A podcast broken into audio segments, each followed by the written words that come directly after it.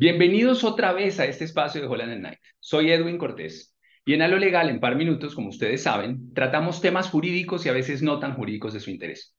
Hoy nos acompaña Danilo Romero, socio de la firma, especialista en propiedad intelectual con casi 30 años de experiencia profesional y hoy vamos a hablar de cocina y derecho. Danilo, ¿qué hubo? Edwin, buenas tardes, ¿cómo está? Buenas tardes para todos. Bueno, gracias por acompañarnos. Y la pregunta al corazón es, ¿cabe el derecho en la cocina? El derecho en la cocina cabe y más específicamente para el tema que nos trae, que es la propiedad intelectual, le digo que la propiedad intelectual y la industria de la cocina tiene completa relación. Cada cosa que usted se come, cada restaurante al que usted va, tiene, por donde usted lo mire, alguna protección. De bueno, póngame ejemplos concretos, pónganos ejemplos. Cada vez que usted se toma una, una gaseosa, tiene una fórmula. Cada vez que usted se come un ponqué de vainilla, tiene una esencia, un sabor especial. Cada vez que usted se come un helado hay un sabor, pero cada vez que usted va a una librería encuentra libros de recetas de cocineros famosos. Cada vez que usted va a una librería puede encontrar fotos de comida espectacular.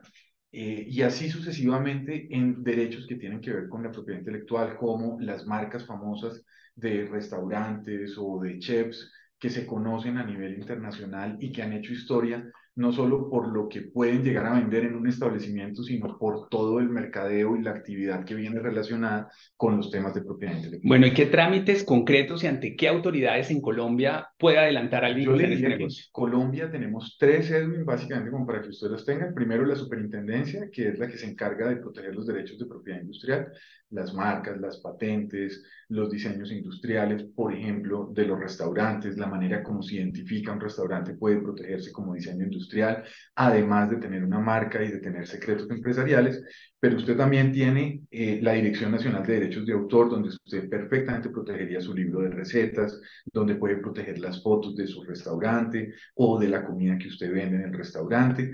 Y adicionalmente puede, puede también vincularse el tema del INVIMA desde el punto de vista regulatorio para que usted pueda tener los registros sanitarios de sus productos que va a comercializar. Le pongo un ejemplo, usted es un chef famoso que saca una línea de salsas, desde tomate hasta picante, con su marca. Eso perfectamente está protegido por la marca, tiene una fórmula, pero adicionalmente tiene que tener un registro sanitario para que lo puedan codificar en los restaurantes y en los supermercados y lo puedan comercializar. Bueno, Danilo, muchas gracias y ya saben todos, eh, el derecho cabe en la cocina y bastante.